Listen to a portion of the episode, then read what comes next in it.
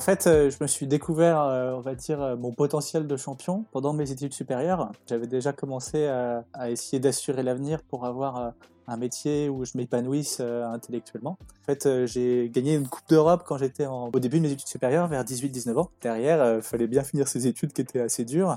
Et en même temps, ben, je voulais doser pour pouvoir m'exprimer dans les meilleures catégories en senior. Du coup, là, on est aujourd'hui, j'ai 29 ans et ben, tous les choix que j'ai faits, c'était toujours euh, garder un petit peu la, crédibilité de, de, de jeunes travailleurs euh, intacts et pouvoir naviguer au maximum.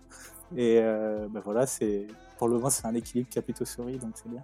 Et du coup, l'année 2019 euh, a été pleine en navigation, du coup sur le Tour de France à la voile. Et là, 2020, on s'attaque à des records en catamaran. On va faire le record de la traversée de la Manche et le record de la traversée de la Méditerranée. Et parfois, euh, ça pousse un peu à sacrifier tout ça pour, euh, pour vivre un rêve qui a, qui a grandi dans, dans sa tête de jeune depuis longtemps et qu'on peut vivre à fond.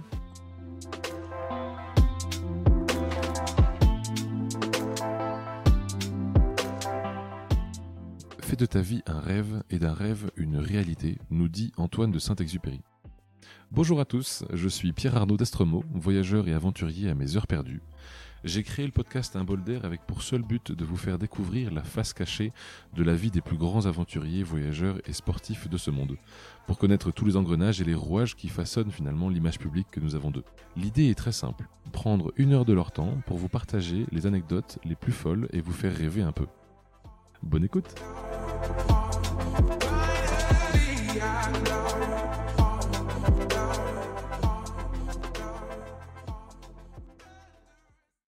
bonjour à tous. Euh, Du coup, aujourd'hui, on accueille Émeric Dari. Bonjour Émeric. Bonjour Pierre Arnaud. Est-ce que, Émeric, en quelques minutes, tu pourrais te, te présenter, s'il te plaît? Ouais, donc euh, Émeric Dari, j'ai grandi au Sable d'Olonne, ville où je vis encore. C'est une ville euh, qui est très imprégnée par euh, le vent des globes, où tout petit, euh, ben, j'ai vu euh, plein de personnes vibrer autour euh, d'exploits nautiques. Et euh, ben, du coup, euh, j'ai commencé à me tirer la bourre avec mes copains dans les pas de ces grands champions. Et euh, ben, ça a fini par. Il y a des périodes où ça marchait bien, d'autres un peu plus lentement.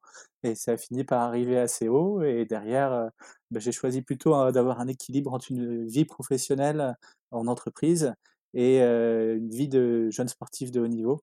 Donc euh, ben voilà, ma, ma vie actuelle, c'est vraiment un équilibre entre, entre ces deux pôles. Et alors, comment est-ce que ça a commencé? Qu'est-ce qui t'a lancé dans la voile, du coup, initialement? Euh, ben, mes parents se sont rencontrés quand ils étaient moniteurs de planche à voile en étant étudiants. Et après, euh, quand j'étais tout petit, ils me trimbalaient de régate en régate à travers l'Europe, de planche à voile. Et euh, ben, après, ils m'ont pas forcément euh, conditionné ou verrouillé dans la case voile.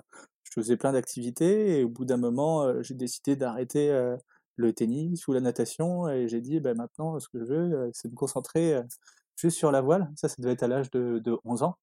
Et bah, du coup, quand tu es jeune, tu commences à faire les mercredis, les samedis, les, ré- les compétitions le dimanche, puis faire des vacances en stage. Et euh, bah, c'est cette émulation avec d'autres petits jeunes où euh, tu montes, tu montes et, et tu finis par euh, atteindre plus haut. T'as eu, t'as eu des, des difficultés à apprendre euh, la voile, des moments de frayeur, des moments où tu t'es dit, tiens, en fait, non, ça me plairait pas. euh, comment ça s'est passé? Ouais, honnêtement, euh, il y a beaucoup de difficultés, il y a beaucoup de...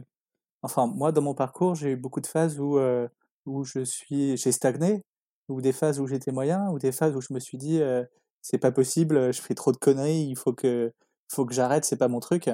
Et au final, c'est, ça a fini par s'effacer et j'ai repris le truc et avec du recul, ben, vu toutes les émotions que ça a apporté et tous les, toutes les aventures, ben, je regrette vraiment pas de m'être accroché et d'avoir continué à croire en moi.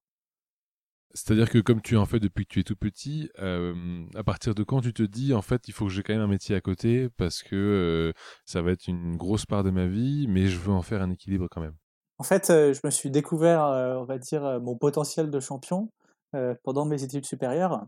Donc, j'avais déjà commencé à, ben, on va dire, à essayer d'assurer l'avenir pour avoir un métier où je m'épanouisse intellectuellement. Et, euh, et en fait, euh, j'ai gagné une Coupe d'Europe quand j'étais en plein milieu de mes études supérieures. Du coup, euh, enfin au début de mes études supérieures, vers 18-19 ans. Et ben, derrière, il fallait bien finir ces études qui étaient assez dures. Et en même temps, ben, je voulais doser pour pouvoir m'exprimer dans les meilleures catégories en senior. Et bah, du coup, là, on est aujourd'hui, j'ai 29 ans et bah, tous les choix que j'ai faits, c'était toujours garder un petit peu la crédibilité de, de, de, jeunes travailleurs intacts et pouvoir naviguer au maximum. Et bah, voilà, c'est pour le moment, c'est un équilibre qui a plutôt souri, donc c'est bien. Et alors toi, du coup, ta spécialité, jusqu'ici, en tout cas, de ce que j'ai compris, c'était plutôt le catamaran, le, le, catamaran euh, sur du 14, 15, 16, 18 pieds, grosso modo? Ouais, exactement. Bah, après, euh, quand on commence tout jeune, on commence avec des bateaux petits, puis euh, ils deviennent de plus en plus puissants, de plus en plus gros. j'ai fait une année de césure dans mes études, et ça m'a permis de gagner un championnat du monde de catamaran en 2013. Des catamarans Obicat, c'est des catamarans de 18 pieds qui sont très, très diffusés. Et ben voilà, c'était un vrai déclic. En fait, je m'attendais pas d'une part aux retombées que ça pouvait avoir en, en communication, en notoriété, en local.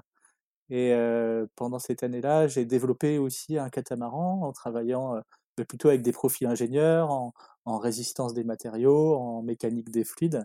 Et derrière, bah, ça m'a donné envie en fait du coup de réorienter des études pour faire un peu d'ingénieur. Je suis allé un peu dans une école d'ingénieur pour euh, m'imprégner un peu toute cette culture et comprendre un peu mieux ben, la façon de penser parce que c'est un sport technique, c'est pas c'est pas de la Formule 1, mais il y a, beaucoup de, choses qui vont dans ce sens-là en, rigueur d'analyse de données, en, développement.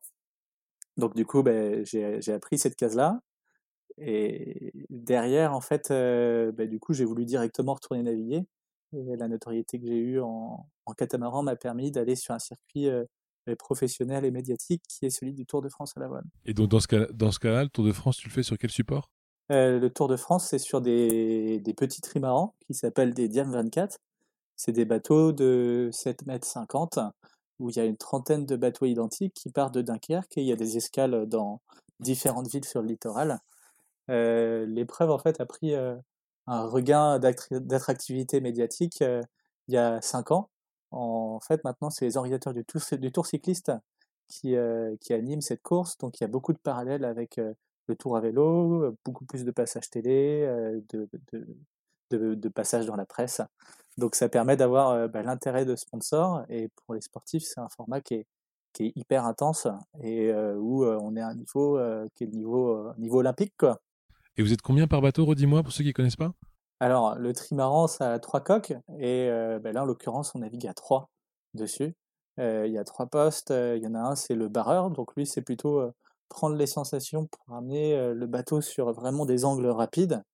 Il y a le régleur, où lui, ben, principalement, c'est les, gros biscottos, sentir les voiles et bien synchroniser avec, avec le barreur.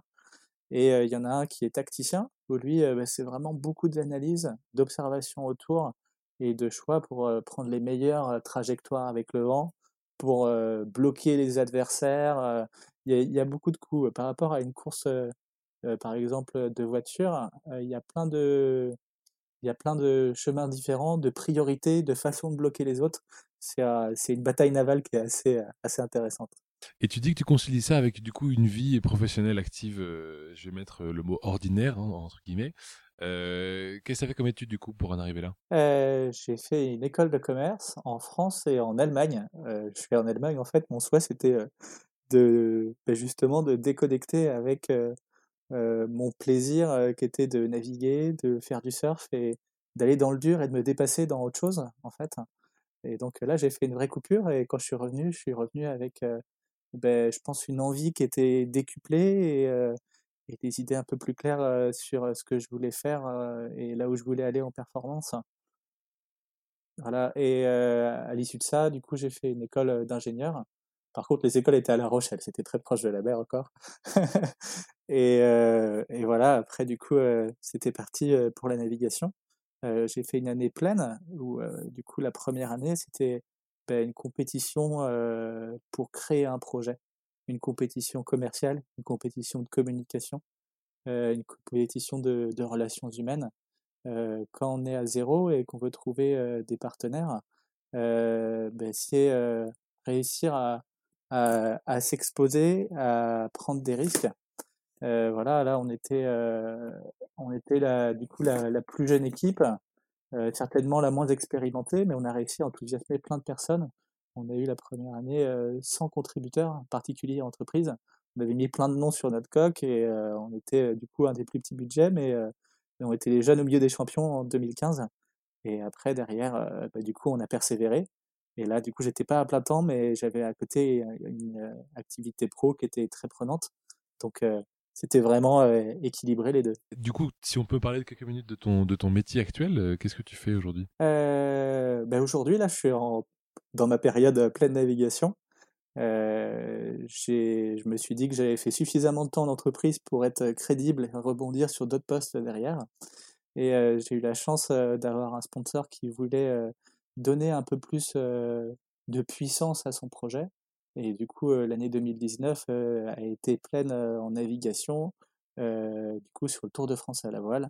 Et là, 2020, on s'attaque à des records en catamaran. On va faire le record de la traversée de la Manche et le record de la traversée de la Méditerranée.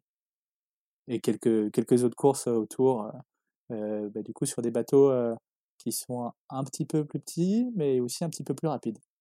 D'accord, quand tu dis des bateaux plus petits, plus rapides, on parle de quel format, quel support? Alors euh, là, on navigue en bateau de 20 pieds, euh, ça s'appelle des nacres à 20, ça défoile, ça, décolle, et en modifiant un peu le bateau, il va, plus vite. Et du coup, euh, en fait, l'idée, c'est d'être le bateau sans cabine le plus rapide au monde, et donc, bah, du coup, de s'exprimer sur plusieurs distances. pour nous, c'est une chance, en fait, avant, on était plutôt sur, on dire, sur des circuits qui étaient médiatisés, et j'ai eu la chance de super bien m'entourer avec des médiamans de talent. On a réussi à, bien communiquer, en fait, à créer notre propre audience autour de nos aventures.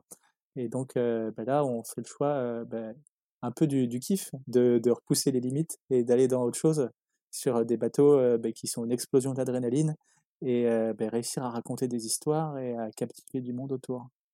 Quand, tu parles de record tout à l'heure, typiquement, avec, euh, tu as parlé de la Manche et de la Méditerranée. Est-ce qu'on peut avoir un ordre d'idée en termes de durée Parce que, enfin, j'arrive même pas à me visualiser combien de temps ça prend de traverser finalement avec euh, en record. Hein, euh, la Méditerranée ou la Manche? alors, la Manche, elle est plus ou moins large selon les, emplacements. Il y en a beaucoup qui la, qui la traversent à la nage.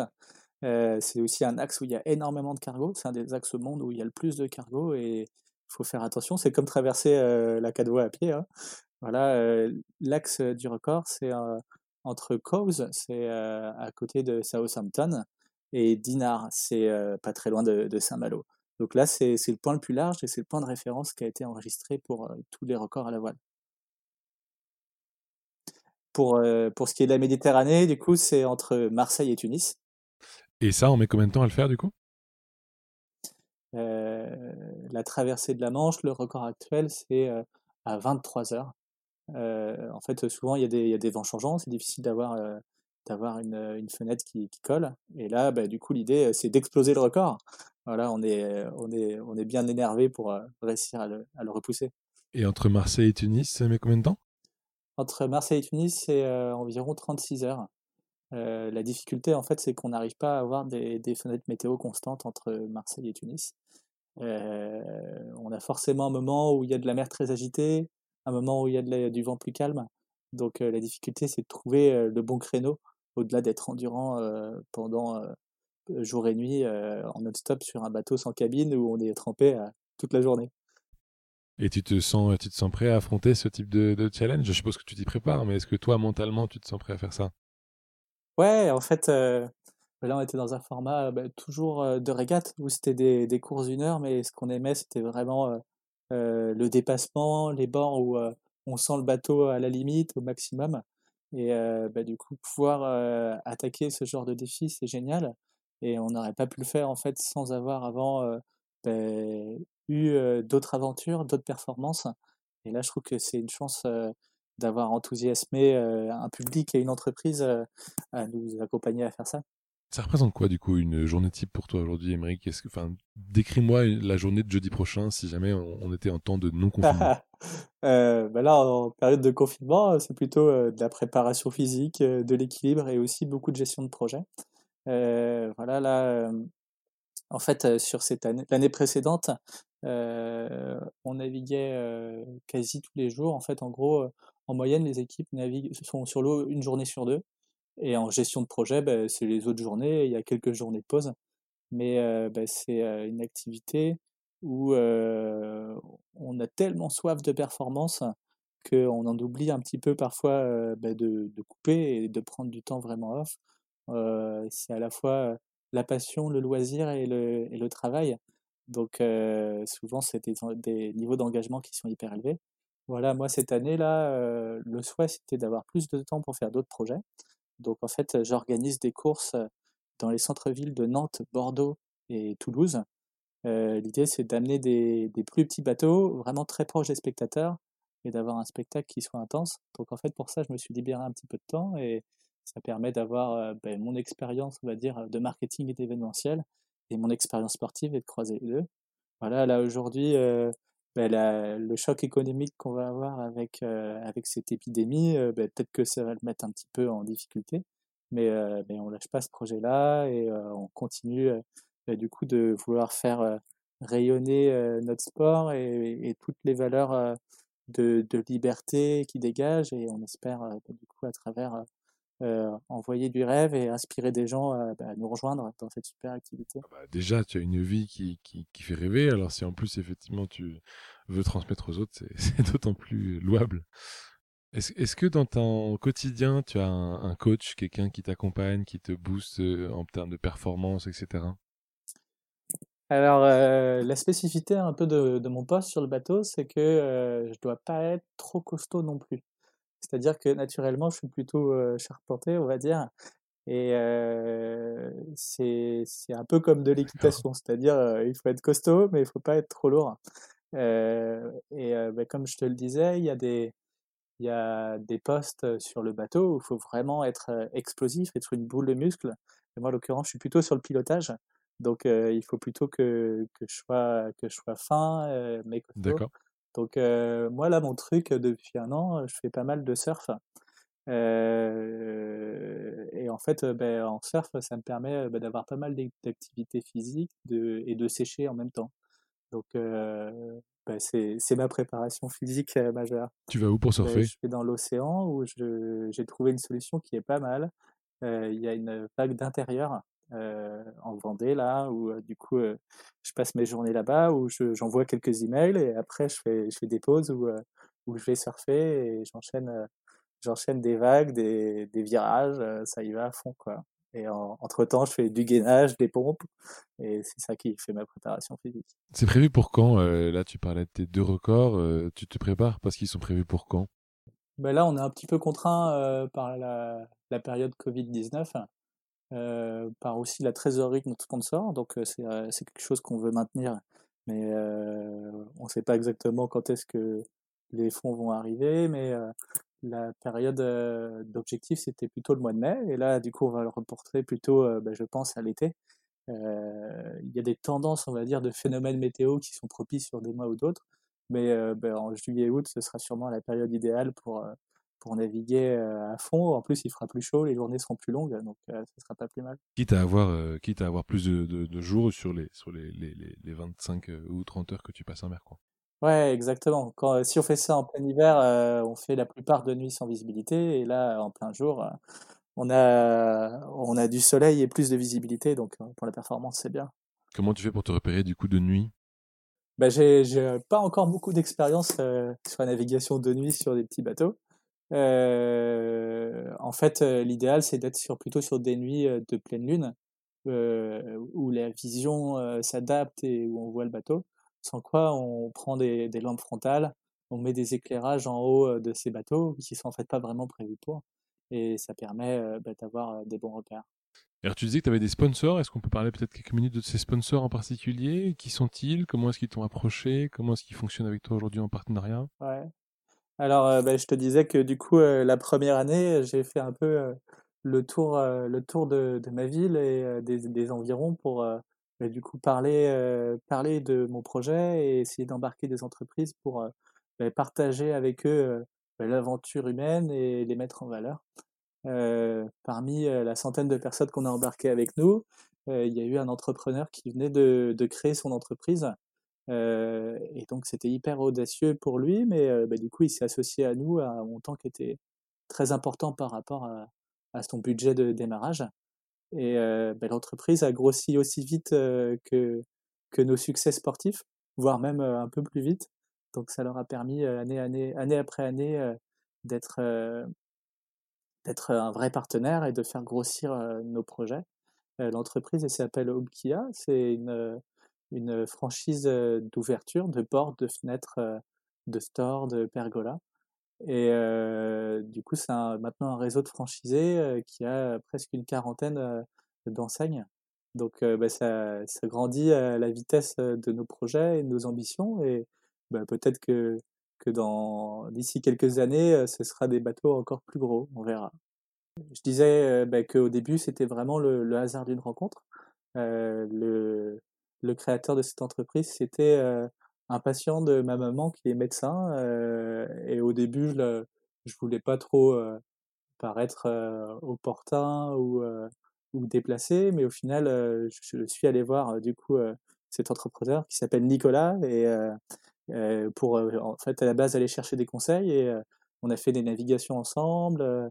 on, a participé à des événements pour mettre en valeur le projet et puis du coup c'est développé une vraie amitié et au-delà d'un partenariat et du coup ben, on construit ensemble quelque chose qui rayonne pour nous et qui rayonne aussi pour son entreprise. Est-ce que, est que le bateau en particulier que tu vas utiliser pour les records dont tu as parlé, que tu vas faire à travers la Manche et la Méditerranée, il va être construit à partir de fonds que, que, te, que te met à disposition ton sponsor? Ou est-ce que c'est une location? Est-ce que c'est un rachat? Comment ça se passe? Ouais, alors le bateau qu'on utilise, c'est un bateau qui est de base un bateau standard. Enfin, standard. Il y a, il y a moins de 50 bateaux comme ça qui sont construits, mais c'est construit dans une usine sur, mmh sur un modèle type. Et on le modifie du coup en ajoutant des pièces pour le rendre plus large, plus puissant, plus rapide. et bah, alors, au fur et à mesure, année après année, on a on a cumulé un petit peu de, trésorerie sur notre projet et tout le budget, on va dire, de fonctionnement pour ce bateau et d'amortissement est du coup soutenu par, par le partenaire. je te parlais d'un partenaire privé. On a aussi la chance d'être soutenu par les collectivités locales. En fait, on a eu pas mal mmh d'initiatives de partage avec les plus jeunes et de communication pour faire ben, rayonner l'endroit d'où on vient et où on a appris à naviguer. Donc on est soutenu aussi par la ville des Sables d'Olonne, qu'on met en valeur très souvent. Enfin, qu'on met en valeur très souvent. Qu'on met en valeur sur notre bateau et dans nos actions et dans des événements. tout à l'heure, on parlait donc effectivement de, sponsors, on a parlé effectivement d'accompagnement, de, le risque qu'a pris finalement cet entrepreneur Nicolas, et, j'ai envie de dire, on peut le remercier ici, hein, sans, souci. Euh, à quel point, effectivement, dans la semaine, tu vas avoir besoin de passer du temps sur cette partie média, c'est-à-dire euh, combien de temps par semaine euh, versus, tu me disais, une journée sur deux à l'eau, tu vas avoir besoin de faire figure médiatique, tu vois, auprès de ton sponsor? Là, cette année, notre projet, il est assez spécifique et il a un petit peu, peu, on va dire, sur mesure en fonction de, là où on veut mettre le curseur. Euh, sur les, les, quatre dernières années que j'ai passées à naviguer sur le Tour de France à la voile, euh, en fait, c'est des, les équipes qui participent à ces courses, c'est euh, des euh, des vraies entreprises. En fait, c'est des vraies micro-entreprises où euh, les équipes qui performent, c'est c'est environ 8 personnes quasi à temps plein sur l'année, où il y a 4 à 5 personnes qui naviguent euh, et qui tournent sur le bateau, qui se relaient, qui, euh, qui analysent les autres de l'extérieur. Il y a des, des, chefs de projet, il y a des personnes qui sont en charge d'entretenir et d'optimiser le bateau. Il y a des personnes qui sont en charge du média, euh, de, la, de la gestion de projet. Et en fait, bah, du coup, ça fait des, des très grosses structures. Donc, en fait, on va dire qu'il y a un mi-temps, pour moi, c'est un mi-temps navigation et un mi-temps gestion de projet quand, quand, je suis sur une campagne Tour de France à la voile.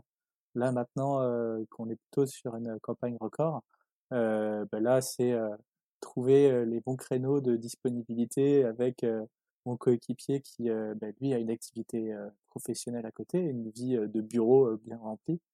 Et, et après ben derrière, en fait, ce que j'aime beaucoup, c'est que il y a tout un aspect performance, mais il y a tout un aspect aussi communiquer, avoir un contenu qui soit différenciant, qui soit parlant, qui transmettent des émotions.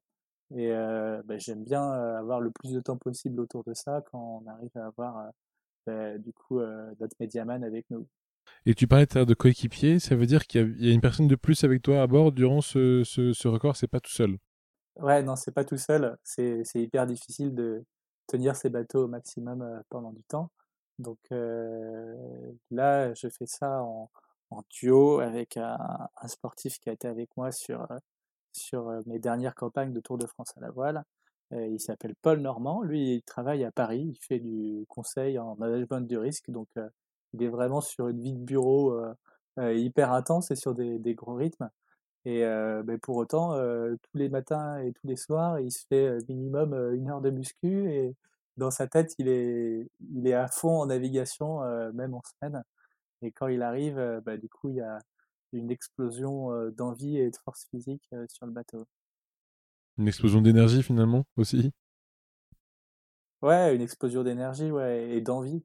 En fait, très souvent, pour identifier les succès que j'avais, c'était vraiment, il y avait beaucoup d'aspects où quand il y a des sportifs qui s'entraînent trop, qui se mettent trop la pression, et en fait, avoir une approche où on a d'autres choses à côté et où le fait de naviguer, c'est quelque chose qui est un petit peu plus rare et qui a un petit peu plus de plaisir. ça, mentalement, on se libère de toute cette pression et si on a réussi à être bien rigoureux pour avoir les bons réglages, les bonnes, méthodes, ça fait un, mental qui est, libéré relâché et souvent avec beaucoup de performance. C'est aussi un, peu une question de, préparation mentale. J'ai eu la chance de, on parlait de préparation, préparation physique. Il y a aussi un aspect qui est préparation mentale. Et bah, j'ai pu travailler un petit peu cet aspect-là et ça m'a permis aussi de franchir un peu des, des paliers. Tu, tu, tu, parlais effectivement à l'instant de ton coéquipier qui te rejoint, j'imagine, les week-ends quand il a fini sa semaine de travail.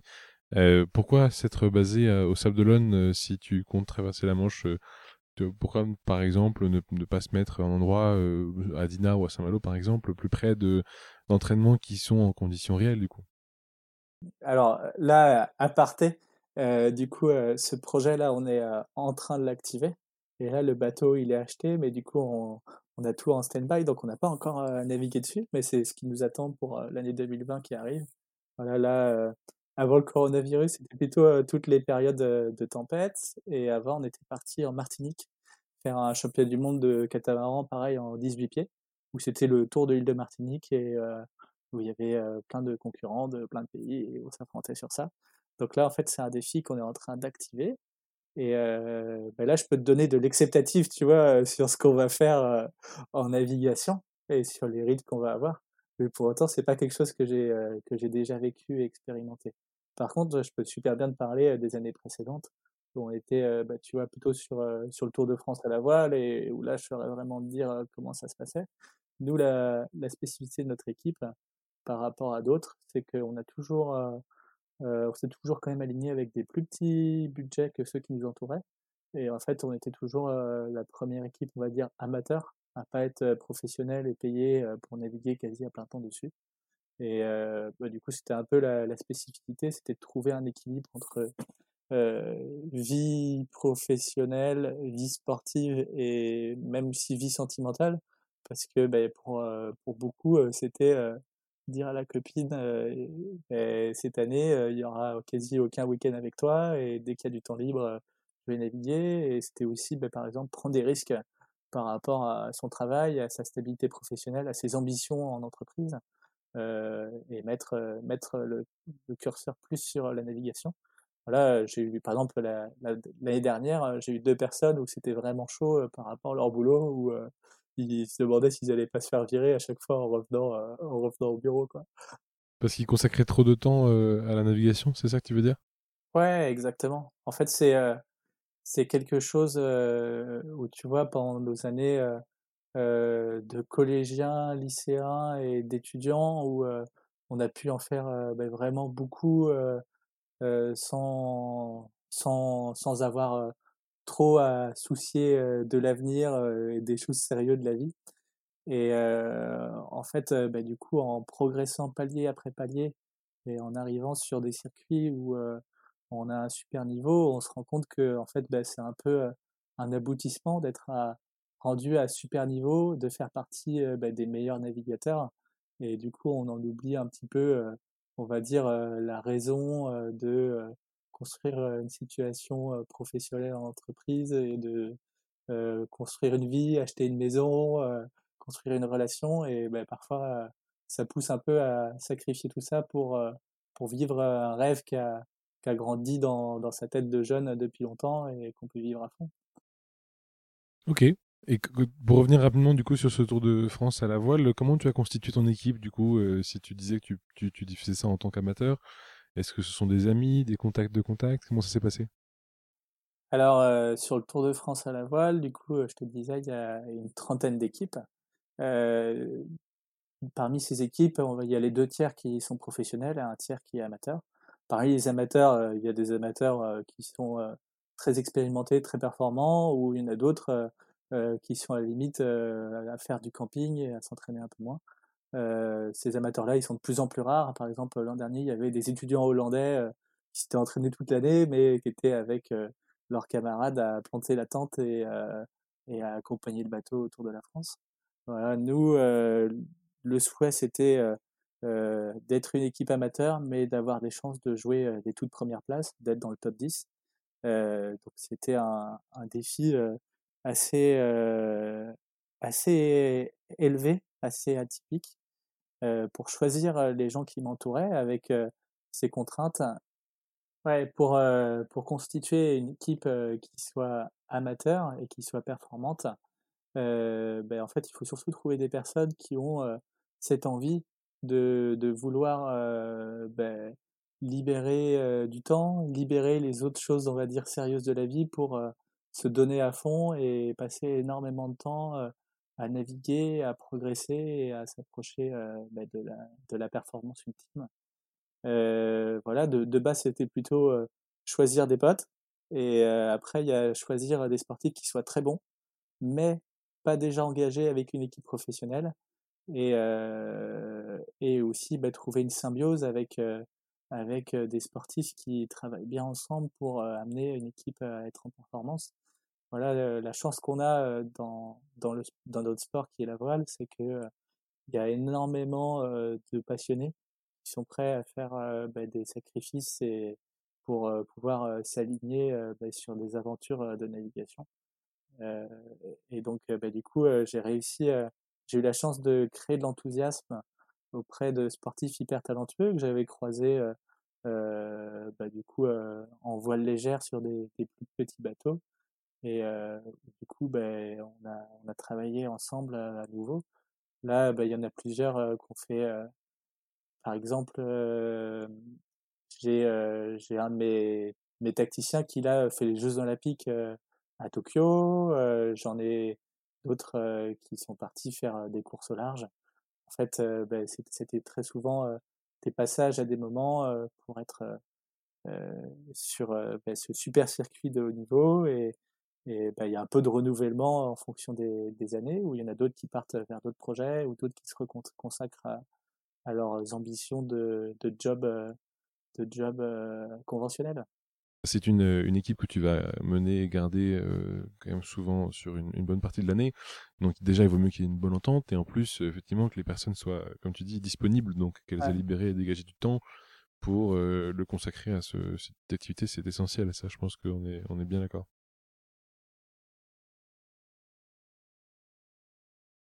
Euh, Émeric, une question par rapport à ce, type de support que tu utilises depuis maintenant euh, quelques années, dix ans bientôt.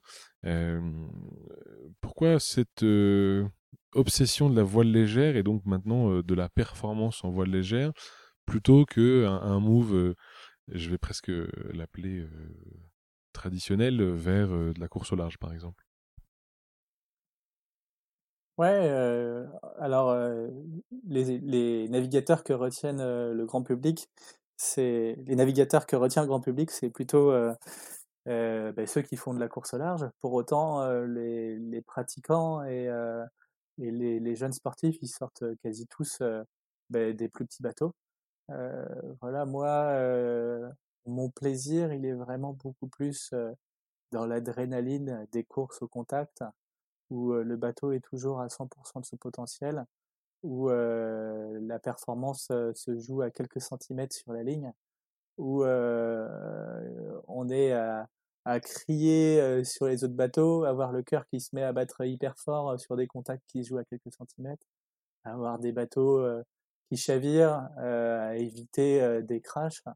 c'est en fait ben, vraiment un format qui est hyper différent de, des navigateurs qui vont du coup repousser leurs limites, mais seuls, à être plutôt le, capitaine d'un navire qui va fonctionner avec un pilote automatique à gérer le, curseur risque.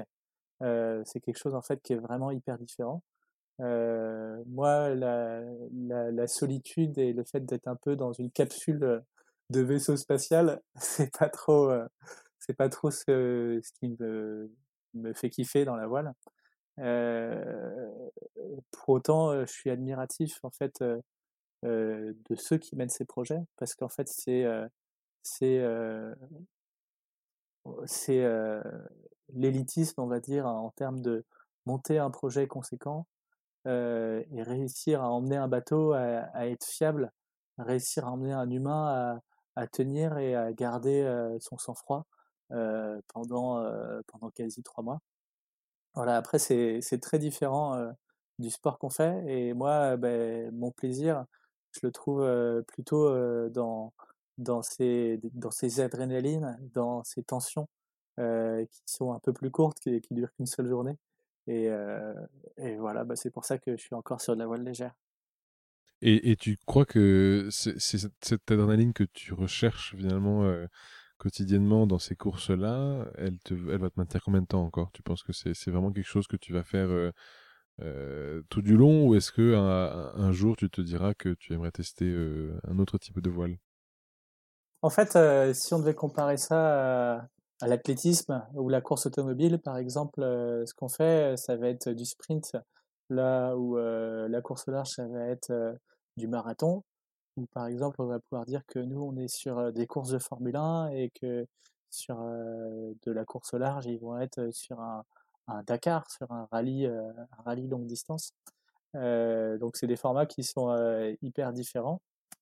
Voilà, après aussi, faire des projets course large, on va dire que c'est un aboutissement pour aller sur des projets qui sont plus complexes. C'est un peu comme se dire, ben voilà, je faisais, je faisais des treks dans la montagne et aujourd'hui, ben, je veux me lancer sur un projet qui est de gravir l'Himalaya. voilà, c'est la différence qu'on a entre les deux.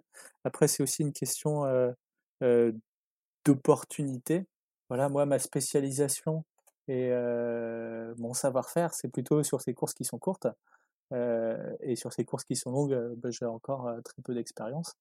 Peut-être que c'est aussi une question de budget, c'est-à-dire que là, on est sur des aventures qui sont plus accessibles pour des petits partenaires. Et ben, notre petit partenaire devenant de plus en plus gros, peut-être que un jour, lui me poussera vers ce genre de projet, et peut-être qu'avec avec, avec l'âge et la bouteille, bah, du coup, peut-être que je partirai sur ce genre de défi. Mais tu fais bien, non Tu fais bien. dans la même longueur de question, on peut presque se demander si tu, si tu te passionnes pour l'adrénaline de la vitesse et de tout cet aspect justement euh, de, tu parlais de la Formule 1, je pense que c'est un bon parallèle. pourquoi pas aller rejoindre l'équipe française de Sail GP, tu sais, avec Billy Besson. Ouais, ouais, ouais. Super format. Hein. Ouais, ça par exemple, c'est de la balle. Ça, c'est, tu vois, sur mes aspirations, euh, je le mets carrément, euh, carrément devant, euh, devant faire de la course au large. Après, la spécificité un peu de ce type de course, c'est que c'est, ça laisse la place, on va dire, à un barreur et derrière bah, des profils ultra physiques. Et moi, bah, du coup, je suis plutôt dans cette case de barreur et il n'y a pas beaucoup, il y a pas beaucoup d'élus. Très souvent, il n'y a qu'un seul poste. Et bah, Billy Besson a, a bien de l'avance sur moi. Oui, mais il prendra bien sa retraite un jour. Il prendra bien sa retraite un jour. Mais ouais, c'est sûr que c'est sûr que là, ouais, c'est plutôt, euh, c'est plutôt, euh, c'est plus mon Graal que, que faire un Vendée Globe. Ok, non mais c'est très clair, c'était pour ça que je te posais la question. Ouais. Est-ce que tu as eu des, des frustrations durant ta, ta, carrière, des éléments sur lesquels euh, tu regrettes de ne pas l'avoir fait ou tu es triste de ne pas l'avoir fait? Alors non, mais j'essaie de trouver. non, non, j'ai pas, j'ai pas de frustration particulière. Euh, après, en fait, euh, pendant mes années de navigation, j'ai eu plusieurs euh, crashs avec d'autres bateaux. et ces crashs-là, en fait, on se rend compte des conséquences que peuvent avoir nos prises de risques. Et parfois, il y a eu quelques fois où c'est parti vraiment sur de la perte de confiance du reste de mon équipe et de la perte de confiance aussi en soi. Et, et où c'était assez dur. Ça m'a vraiment questionné sur si je devais continuer et, et mis un coup au moral. Voilà. Après, il faut, faut quelques semaines pour que, pour que l'envie, l'envie revienne. Et heureusement, j'ai continué à naviguer. Voilà. Après, des regrets, ouais, parfois il y a eu, il y a eu des, des courses qui sont pas faites ou qui sont annulées et, où ça aurait pu être des aventures, des aventures stylées, mais bah, y a, elles peuvent encore être faites. Voilà, en fait, on a un sport, on a la chance de pouvoir le pratiquer à haut niveau encore en étant un peu plus vieux, parce que c'est, il y a une notion physique, mais elle n'est pas aussi essentielle que, que dans d'autres, dans d'autres activités. C'est mmh beaucoup une, une performance mentale, c'est une performance de réussir à garder une concentration maximale pendant très longtemps. c'est une, une, performance en qualité de sensation pour réussir à faire corps avec le bateau, à sentir ses envies. C'est aussi un cumulé d'expériences pour réussir à analyser le vent, les phénomènes météo, lire les reflets du vent sur l'eau et du coup prendre les, les, meilleures trajectoires. Donc bah, tout ça en fait, ça pousse des, des profils, on va dire, plus expérimentés ou plus âgés à, à, encore performer à très haut niveau en voile. Est-ce que tu penses pas que c'est un peu too much, tu vois, de, tout le temps aller chercher le, plus euh, Tu vois, on bat les records à chaque édition du Vendée Globe, on bat les records à chaque édition de la Route du Rhum euh, sur les classes ultimes. On, là, tu veux toi-même te lancer dans deux records additionnels. Est-ce que tu penses pas que c'est un peu too much qu'on on cherche systématiquement le plus? Ouais, je pense que la voile euh, perd un petit peu de son côté aventure avec la technologie. Euh, là, par exemple, l'été dernier, il y a une course qui s'appelle la Golden Globe Race, où euh, les marins, en fait, ont refait un tour du monde dans les conditions du premier tour euh, du monde en solitaire en compétition. et là, ils ont retrouvé des valeurs de navigation incroyables où ils naviguaient au sextant. ils récoltaient l'eau de pluie pour pouvoir boire. Euh, et ça a été pour certains un tour du monde qui a duré quasi une année, mais où les valeurs euh, d'aventure, euh, de dépassement de soi, de l'humain, de dépassement de la solitude, ont été ben, vraiment incroyables et hyper inspirants pour, pour beaucoup de jeunes marins comme moi. Voilà, après, maintenant qu'on regarde la voile, comment est-ce qu'elle évolue, je pense que la course au large, le fait d'augmenter la technologie, d'avoir des bateaux qui soient plus rapides mais aussi un peu plus fragiles, euh, c'est assez dangereux parce que euh, bah, casser un bateau en plein milieu des mers du Sud, c'est compliqué et consacrer autant d'argent pour un projet qui ne peut pas aller à bout, c'est un peu difficile. Voilà, après, je pense que des bateaux qui font des, longues courses, c'est important qu'ils soient fiables et que le côté euh, aventure humain soit pas remplacé par une course technologique. Après, les régates qu'on va faire à la journée, c'est vraiment beaucoup plus un format qui va être, on va dire, ben, Formule 1, où ça doit être des bateaux qui, qui vont vite, qui vont techniques, qui sont techniques. Et je pense que pour ça, c'est une bonne chose d'avoir des progrès, des progrès et d'aller plus loin et de repousser les limites. après, ben, pour nous sportifs, il faut qu'on fasse attention.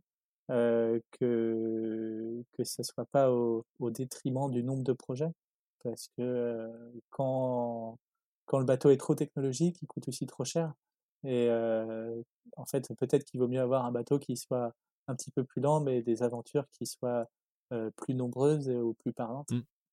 je suis d'accord est-ce que tu goûtes pour toi le, le son dépassement de soi dont tu parles ça devient un peu une drogue pour toi? Ouais, je pense que ouais, ouais, je pense que ce qui devient une drogue, c'est aussi un peu, de faire la la fierté de ses proches, de de faire rêver, de faire rêver des gens. c'est quelque chose, c'est quelque chose c'est un jeu auquel on se prend bien. Voilà, après, le dépassement de soi, je pense que moi je le je dirais plus que c'est, dépasser, ses limites aller encore plus haut dans son potentiel, c'est vraiment quelque chose qui est, qui est grisant et on prend du plaisir à aller plus loin. Ok. Tu, as parlé de crash tout à l'heure, juste pour revenir rapidement dessus. Est-ce que tu as déjà eu des accidents dans lesquels tu t'es fait mal? Tu t'es fait des grosses blessures ou des petites. Euh, non, j'ai eu la chance de passer à, peu près à travers les blessures. J'ai juste eu une fois une, une blessure à, l'entraînement où j'ai fait une chute et, euh, et euh, où je suis resté trois semaines sans bouger et où j'ai loupé quelques courses. Euh, voilà, j'ai eu aussi une fois où j'étais coincé en haut du mât, en plein milieu de la mer et, et où j'ai eu super peur et où ça m'a un peu, ça m'a un peu fait remettre la prise de risque en question.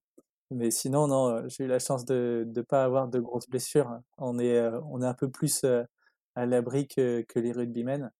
Euh, par contre, bah, il faut faire attention à bien entretenir euh, euh, bah, du coup son corps de sportif, notamment bah, sur tout ce qui est de la souplesse et aussi beaucoup du dos, parce qu'on est très souvent gainé à faire du rappel, à faire du trapèze.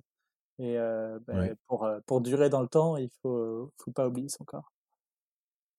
Oui, bien sûr. Ok.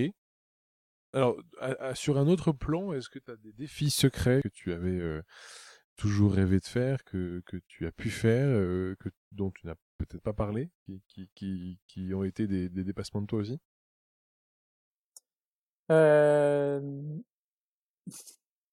pense que tu vois, le, le défi secret ou le défi parallèle, tu vois, c'est ce qu'on s'apprête à faire là, à être sur des bateaux super rapides qui foilent et partir tout seul bah, sur l'océan et, et, pousser au max. Quoi. Vraiment, c'est, on va dire que par nos concurrents, on a toujours été identifiés comme ceux où quand il y a le bord de vitesse, quand il y a du vent, on va être les mecs inarrêtables qu'il faut pas, qu'on aura du mal à titiller. Et bah là, du coup, on trouve l'incarnation de ça sur des bords de pleine vitesse. On le pousse au max pendant longtemps. Et bah, c'est ça un peu le, le, défi petit plaisir qu'on s'apprête à accomplir.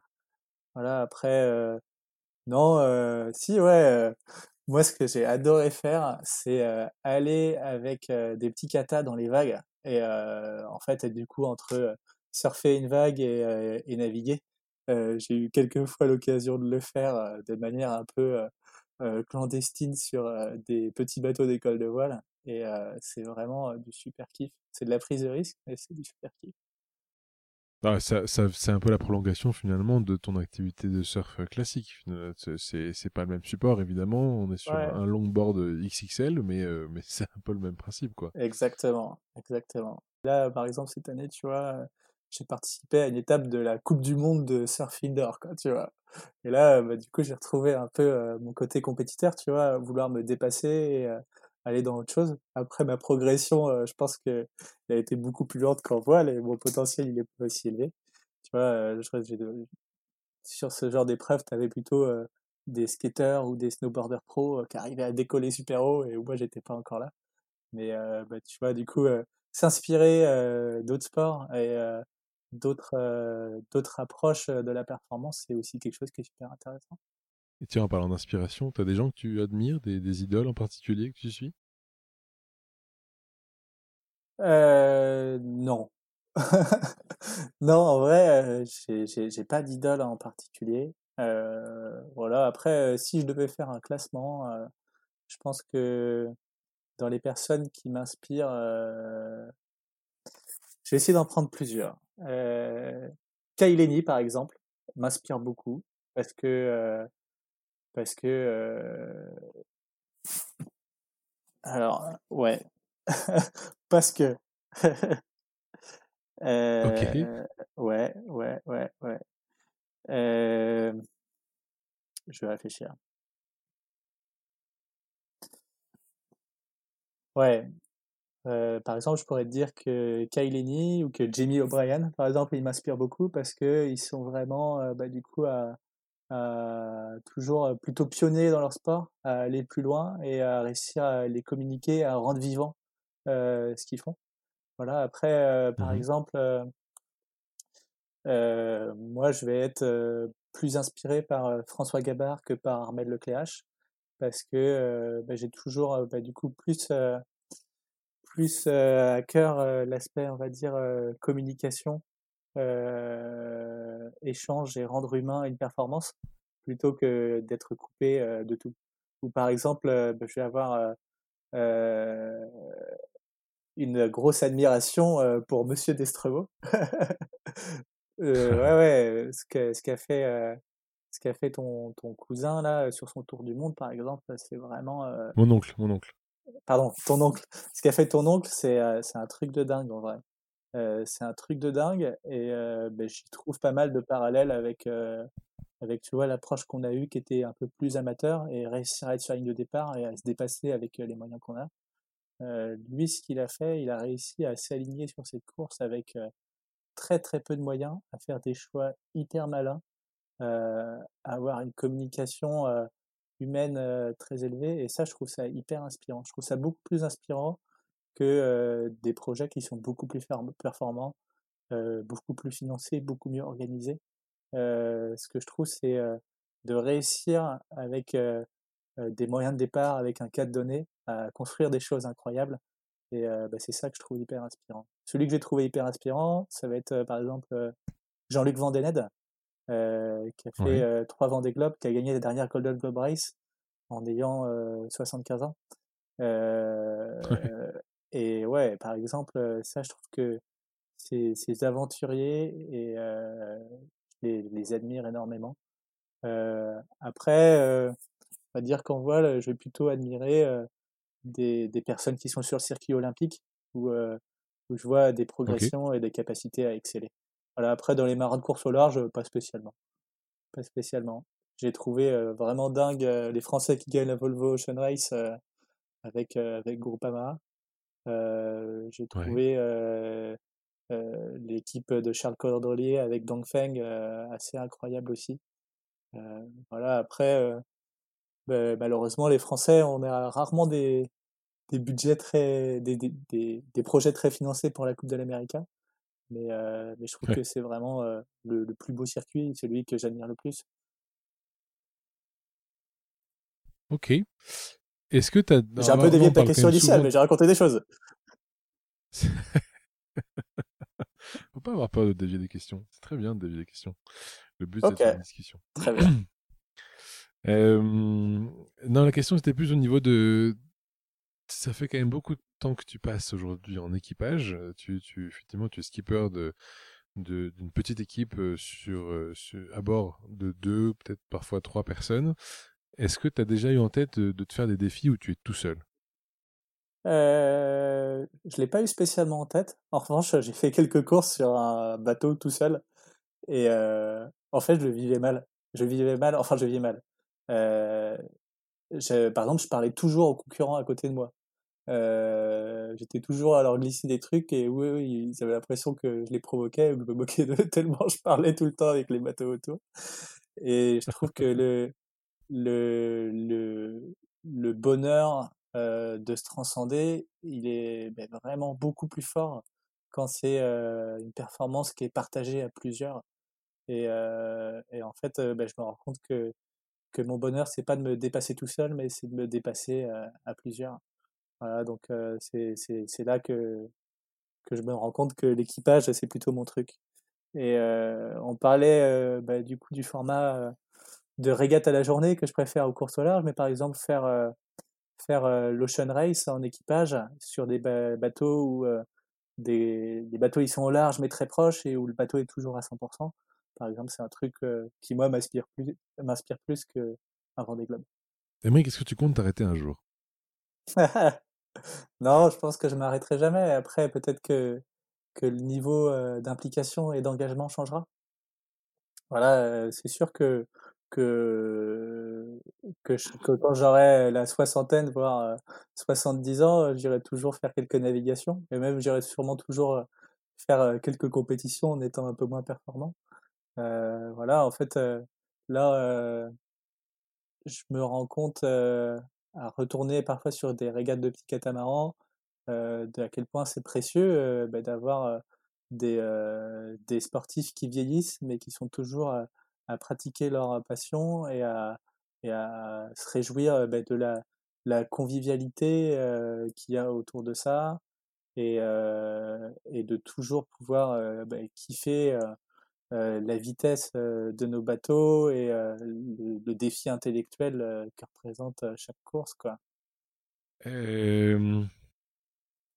Ça va faire bientôt une heure, Émeric, qu'on discute. pour, pour peut-être pour bien, bien terminer notre échange, deux petites questions qui, une de l'ordre du public et une de l'ordre de comment dire du conseil. Comment on fait pour te suivre? Si on veut suivre tes, exploits, est-ce que tu as des livres, des films, des réseaux sociaux en particulier qu'on peut suivre? Ouais, alors vous pouvez me suivre soit sur Instagram, où bah, du coup mon nom c'est Emeric Dari, E-M-E-R-I-C-D-A-R-Y. Donc là c'est quelque chose qui est assez standard, mais sinon pour suivre nos aventures sportives, notre équipe s'appelle Team Home Kia, H-O-M-K-I-A. Et là, en fait, on a énormément de vidéos, bah, du coup, qui, relatent nos aventures, les aventures d'une équipe amateur qui se transcende sur un circuit professionnel, et des aventures, bah, du coup, aussi en catamaran, où on va bah, essayer de repousser les limites de ces petites embarcations pour les pousser à fond. Voilà, donc vous pouvez nous suivre principalement sur Facebook et sur Instagram. C'est les réseaux sur lesquels on est présent et un petit peu sur YouTube aussi. Bon, moi, génial. Écoute, on ira s'abonner juste après. Et, du coup, peut-être pour, mmh, pour voir un peu si, ce que tu dirais, si, si, quelqu'un veut se lancer dans ce défi, justement, comme tu, te, tu le vis aujourd'hui, d'un Tour de France à la voile, même peut-être d'un record en particulier, qu'est-ce que tu lui dis? Ah alors en fait, ça, va dépendre vraiment. ça va vraiment dépendre de, de la personne que j'ai en face. je pense que que se lancer dans des dans des projets comme ça où on a besoin de sponsors, d'enthousiasmer du monde autour, c'est ouais, je sais pas comment répondre. Excuse-moi, tu vas devoir faire plusieurs. tu vas devoir trier la bonne réponse. je sais pas trop. Euh. Il y a certainement des choses très intéressantes que je peux te dire. On va, on va faire plus simple. Qu'est-ce que tu dirais à Emeric qui a 12 ans? Qu'est-ce que je dirais à Emeric qui a 12 ans?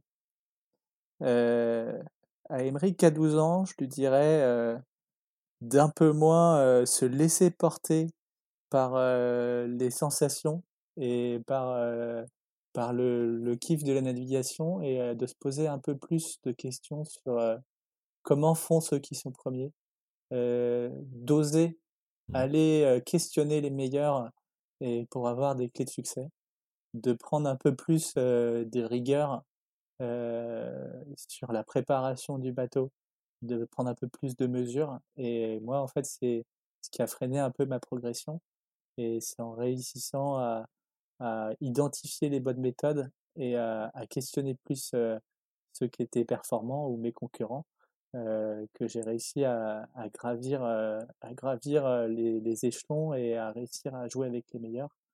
Après, notre sport, quand tu arrives à une taille de projet, soit il faut se faire embarquer dans un bon projet, mais si on veut monter le sien et créer son aventure et son projet, et bien là, il faut il faut des qualités de communicant. Alors après, tout le monde n'a pas forcément ces qualités de communicant, mais ça peut être surtout des qualités humaines, de réussir à, à, à partager son projet, à partager sa passion et à enthousiasmer d'autres personnes autour.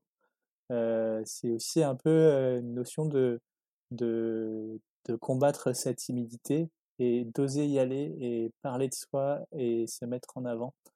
Euh, moi, euh, c'était quelque chose que j'avais pas forcément euh, naturellement, ou du moins j'étais pas un expert, on va dire. Et, et du coup, bah, j'ai réussi à, à mettre en scène nos défis, notre aventure et embarquer beaucoup de monde avec. Et c'est ça qui a, qui a, créé une dynamique ben, de soutien pour pouvoir du coup financer des beaux projets. Et voilà. Est-ce que je, te confirme, c'est vrai qu'une bonne histoire, elle est.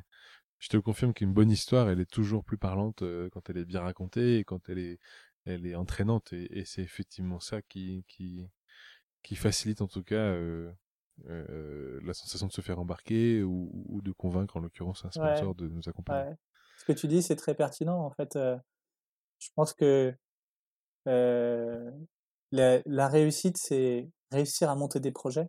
Et le projet, il doit être, je pense, drivé d'abord par l'histoire, par la communication auprès du public, un petit peu avant la performance. Et une fois que ce cadre est calé, et eh ben, on peut se concentrer sur la performance. Et c'est ça qui permet de, de, de lancer des beaux projets.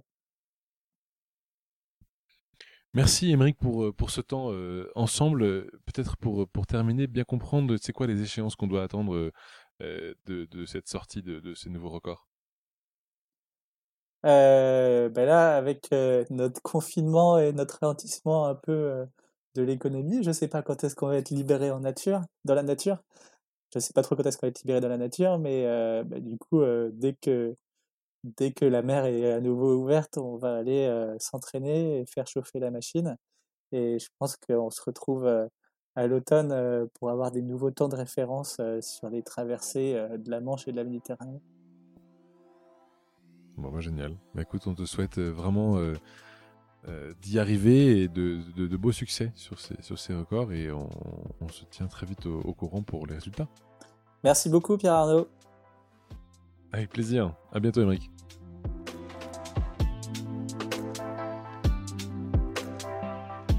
Si vous avez aimé ce podcast, n'hésitez pas à le partager à au moins deux personnes pour le faire connaître encore plus.